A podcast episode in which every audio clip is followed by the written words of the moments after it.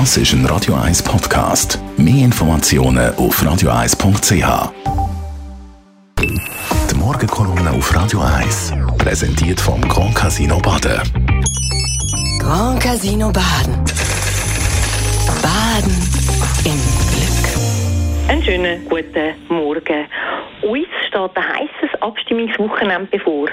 Die für die Zukunft wohl wichtigste Abstimmung CO2-Gesetz.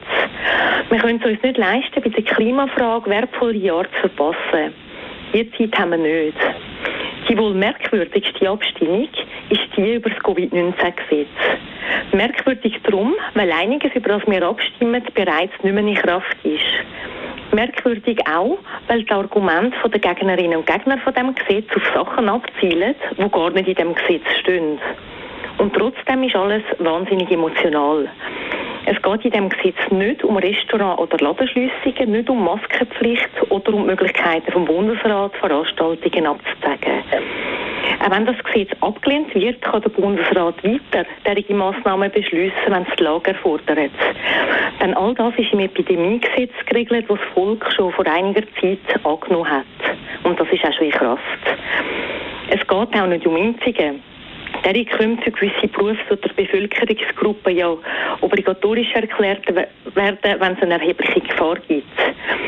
Auch das steht im Epidemiegesetz inne. Das Gesetz wird also mit lauter Argumenten bekämpft und wie es in dieser Vorlage gar nicht geht. Massnahmen, die Gegnerinnen und Gegner kritisieren, die sind auch mit einem Nein möglich. Ein besonders interessantes Argument ist auch, dass alles zu schnell erarbeitet worden sei. Meistens wird ja das Gegenteil kritisiert, dass alles zu langsam geht. In dieser Abstimmung geht es vor allem um Hilfsgelder für die Wirtschaft. Es geht um Kurzarbeitsentschädigung, um Entschädigung vom Erwerbsausfall, um Härtefallhilfe und um die Unterstützung von Sport und Kultur. Also sehr stark um die Sicherung von Arbeitsplätzen und Löhnen. Also zum Beispiel, wenn ein Betrieb muss schliessen oder eine Veranstaltung nicht kann stattfinden Aber auch die Unterstützung für Eltern, die nicht arbeiten können, wenn ihre Kinder nicht betreut werden können. Für diese Unterstützung wird es ab dem 25. September keine Grundlage mehr geben, wenn die Vorlage sollte abgelehnt werden Ein Nein trifft also die am meisten, was sowieso schon hart trifft oder getroffen hat. Dass ausgerechnet die SVP, die vorgibt, für das Gewerbe da sie Stimmfreigabe beschlossen hat und nicht wenige Exponentinnen und Exponenten von dieser Partei das Gesetz bekämpfen, ist für mich darum nicht nachvollziehbar. Was auch noch drin ist in dieser Vorlage, ist das Covid-Zertifikat. Das bedeutet die Grundlage für wenn Schweizerinnen und Schweizer ins Ausland reisen, weil es an vielen Orten erfordert wird. Gesetz wird also von Impfgegnern, Massnahmenkritikerinnen und sogenannten Freunden von der Verfassung bekämpft. Das, wo gegen die Kreise aber kämpfen möchten, steht gar nicht in dem Gesetz.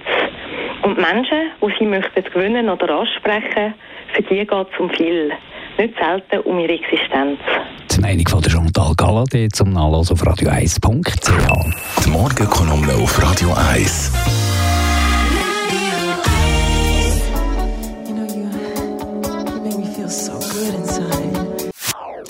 Das ist ein Radio 1 Podcast. Mehr Informationen auf radio1.ch.